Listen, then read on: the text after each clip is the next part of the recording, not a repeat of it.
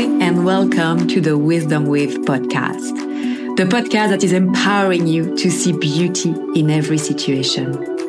My name is Alison. I am a mindset and empowerment coach who is truly obsessed with human connections. It is through my personal introspections and the ones of the resilient humans I interview that we are giving you some insight on how to embrace the full journey that life is. Beauty exists everywhere, even in the most painful moments. And choosing to witness it is deciding to connect to our hearts rather than our heads. Together, let's connect to our true selves through this universal beauty that only our heart can see. If you enjoyed the podcast or find this episode valuable, please don't hesitate to share it with your friends. Leave a comment or rate it. Thank you so much for being here. Enjoy. Hello, everyone. I'm starting this podcast with a bit of frustration. I think it's the third time that I'm trying to record it. Anyway, maybe it says that I should stop, but I, I, I really like this um, week's topic. Um, and it has been inspired by what's going on in the world that obviously we can not ignore what's going on between Israel and Palestine at the moment. And I know it has been going on for a long time. But I also feel like with the era of social media, there are a lot of fake news, propaganda, lots of very opinionated people. And to be honest, I've never loved extremes. I've always been someone who was looking for balance in her life and in her friendship, relationship, career, uh, with my words as well. I'm always trying to be balanced.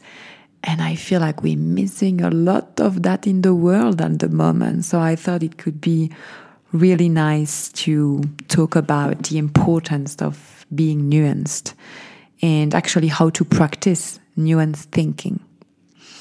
So let's first start with what is nuance. Nuanced thinking refers to the ability to understand and appreciate the subtleties and the multiple perspective within a situation or a story. So when you notice nuances, you see the shades of gray between the opposing poles that are black of white. And as we are all human, as we are all experiencing a spectrum of emotion, a spectrum of, of different things, you know, we, I feel I kind of understand that in life, in stories, in challenges, it's not just black or white. There are a lot of nuances and different perspectives.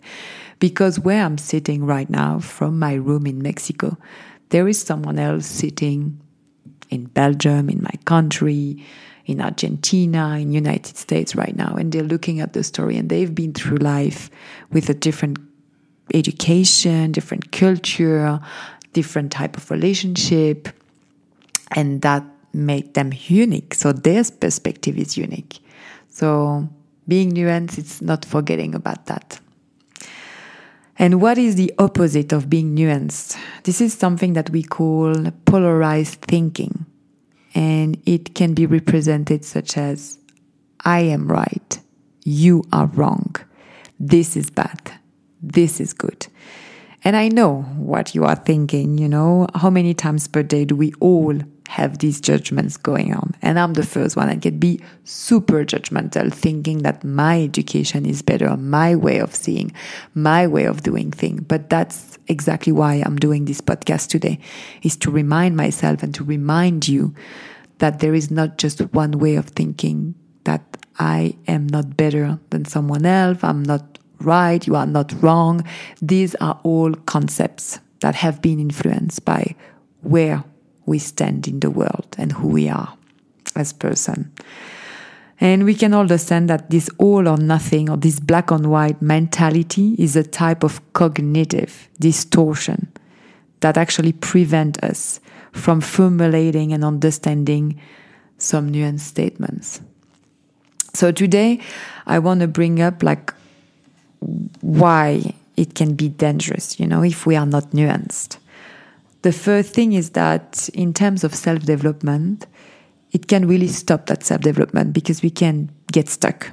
Because the more invested we are in our point of view as being right, morally, intellectually, or just feeling practically superior, the more difficult it can become to listen to someone else's opinion. And the more invested we are in viewing the other person as wrong, silly, ridiculous, stupid, or bad, the more difficult it is to compromise, to change, and to find a way out or a mm-hmm. way through. Because when we come to the table with this ego, ego driven, you know, like uh, with this need, this want of being right. We are not focusing on solution. And this is also one of the important rule around nonviolent communication. It's coming to the table with your partner, with a family member, a friend, with being open-minded to hear what how the other person is feeling. It's about how you feel. It's not so much about being right or wrong because if the two people come to the table and i'm sure you've experienced that before with wanting to be right, then that's it. We don't listen to each other. There is not resolution. We both stay unhappy and we cannot move forward. So, this is a very important point. A second one is that uh, we can be harsh on ourselves and others by being polarized thinker. Because instead of constructing, constructing a nuanced point of view, we tend to classify ideas into extreme categories, such as good or bad, always or never, everything or nothing. So these extreme categories can be applied on general ideas and concepts, as well as the way we perceive others of ourselves. So that can be much easier on people, extremist people, having statement about themselves like such as, I am a complete failure. Or saying to others, you are completely wrong. These are typical illustrations of polarized thinking. So that can be, yeah, difficult in our relationship with ourselves and others. The dangerous, uh, dangerous thing as well can we can become extreme in our views. So by failing to practice nuanced thinking, we are faced with a gap between reality, which is way more complex than all or nothing, right? Um, and uh, our perce- perception of reality. And this gap often result in further radicalization, which we can definitely um, see, unfortunately, with what's going on between Israel and Palestine. Is like having people be, having extreme opinion become extremist, becoming radical. And by being radical, you are so convinced that you are right, that your then it justifies your action so that you can take someone else's life. You can rape the kid of someone else. You can rape a woman because you are justifying your act. You are saying that because you are wrong because you are doing something good in your own mind.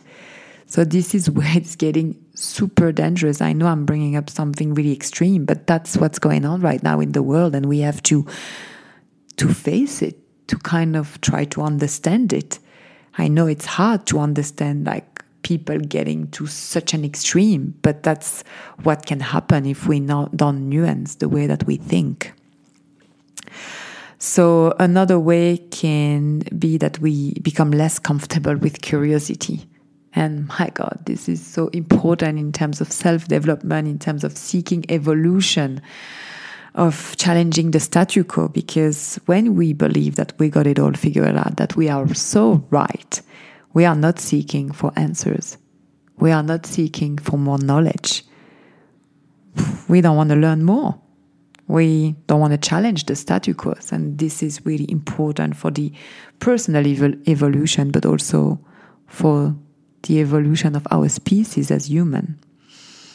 So some ways to practice nuanced thinking now. Um, some tips.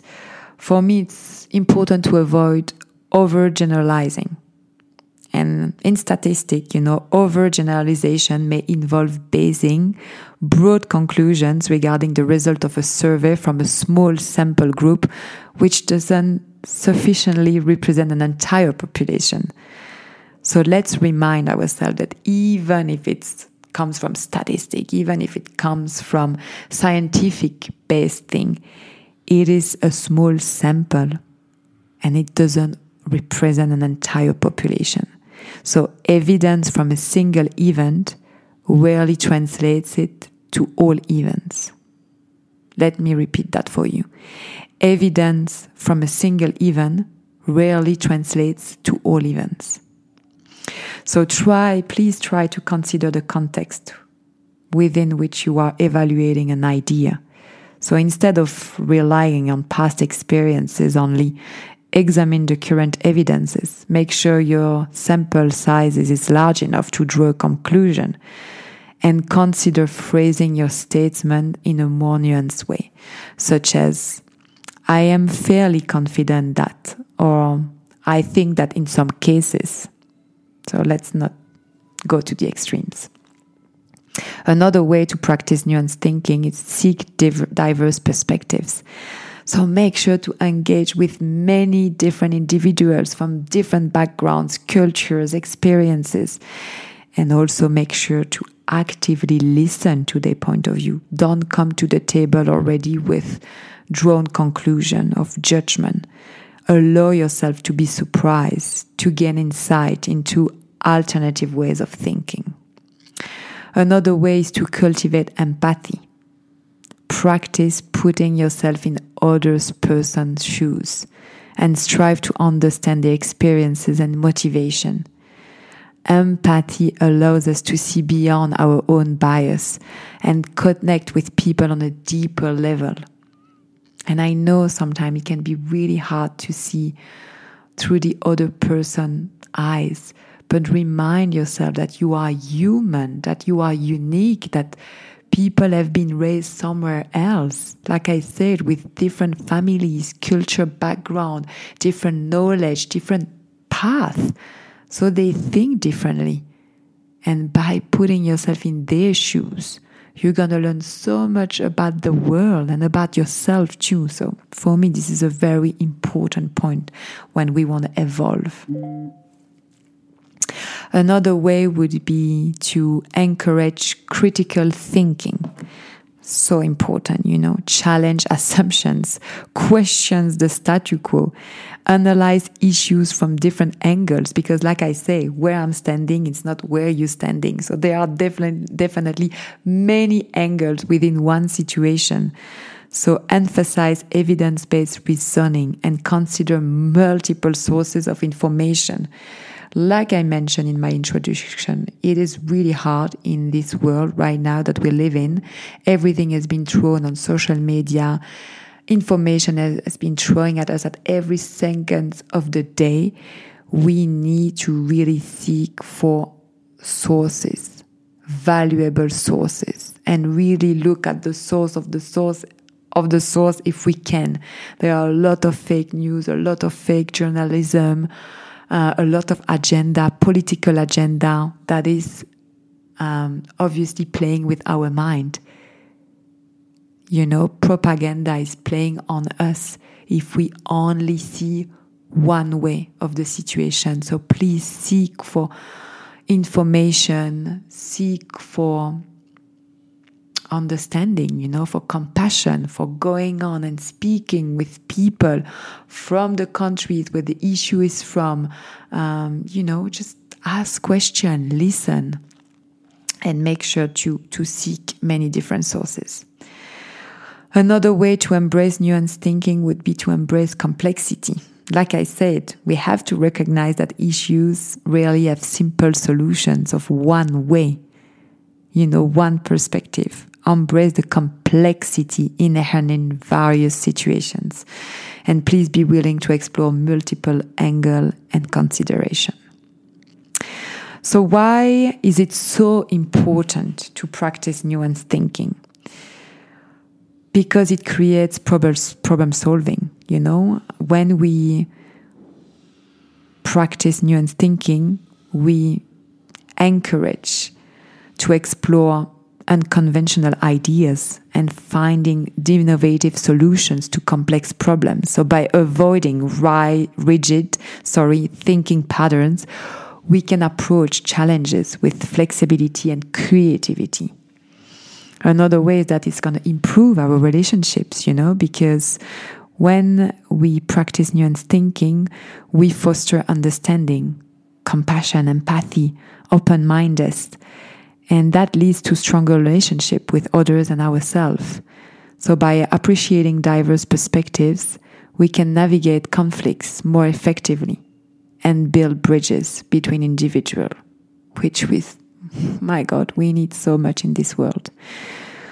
We can also, it can also help with enhancing decision making because it equips us with a broader perspective it is enabling us to make more informed decisions because you know we're seeking for more information. We are more curious. We are involving more people. So we learn we grow and we can consider a range of different factors. So we can better anticipate potential consequences and identify optimal identify sorry optimal solutions. It can also help us with personal growth. Like i mentioned before you know we are challenging the statu quo. Statu quo. So we are challenging our statu quo as well. We are questioning, so we are learning, evolving. So it pushes us beyond our comfort zone. It expands our knowledge. It helps us to develop a deeper understanding of the world and ourselves.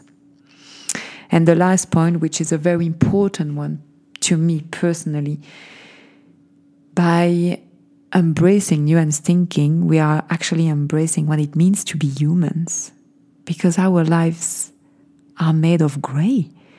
Sometimes it can seem, it can feel, and don't get me wrong, I felt it, the darkness when I lost Denis, my partner.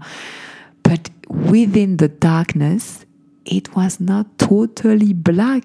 This is a lie. There were some light. There were a lot of different shades of gray because there was some joy, some compassion, a lot of love, gratitude with the people around me who were there for me within, within the most difficult time of my life. There was still light if we decide to see it. And that's also the importance of nuanced thinking, always seeing the light within the darkness. You know, our light and shadow.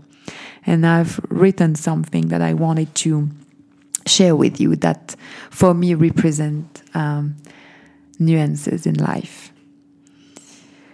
I can be strong and still need support. I can be a listener and still have a voice. I can be surrounded and still feel lonely. I can be a leader and still need guidance. I can be understanding and still need boundaries. I can be grieving and still find joy. I can have a strong masculine energy and still need to be taken care of.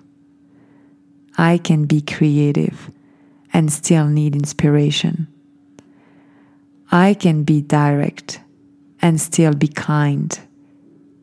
I can be laughing and still need to cry. I can wear colors and still feel neutral.